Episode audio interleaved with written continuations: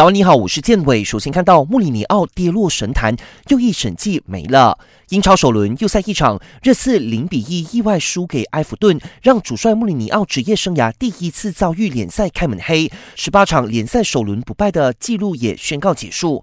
输了比赛的穆帅赛后总结三大败因：裁判太瞎，导致全场唯一进球的那个任意球没有在犯规地点主罚，加上备战期太短，弟子们还没恢复最佳状态。还有一些球员太懒，逼抢时没有尽全力。不过他也没有完全怪罪弟子们，表示自己也要为这场失利负担责任。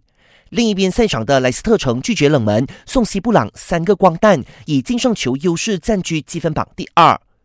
法甲迎来一场国家德比，巴黎圣日耳曼和马赛在场上冲突不断，双方球员包括内马尔在内，合共吃下了五张红牌。经过一轮火药味十足的拼抢，最终大巴黎零比一败给马赛，吞下赛季开局两连败。想要观看更多更精彩的体坛动态，尽在 Astro。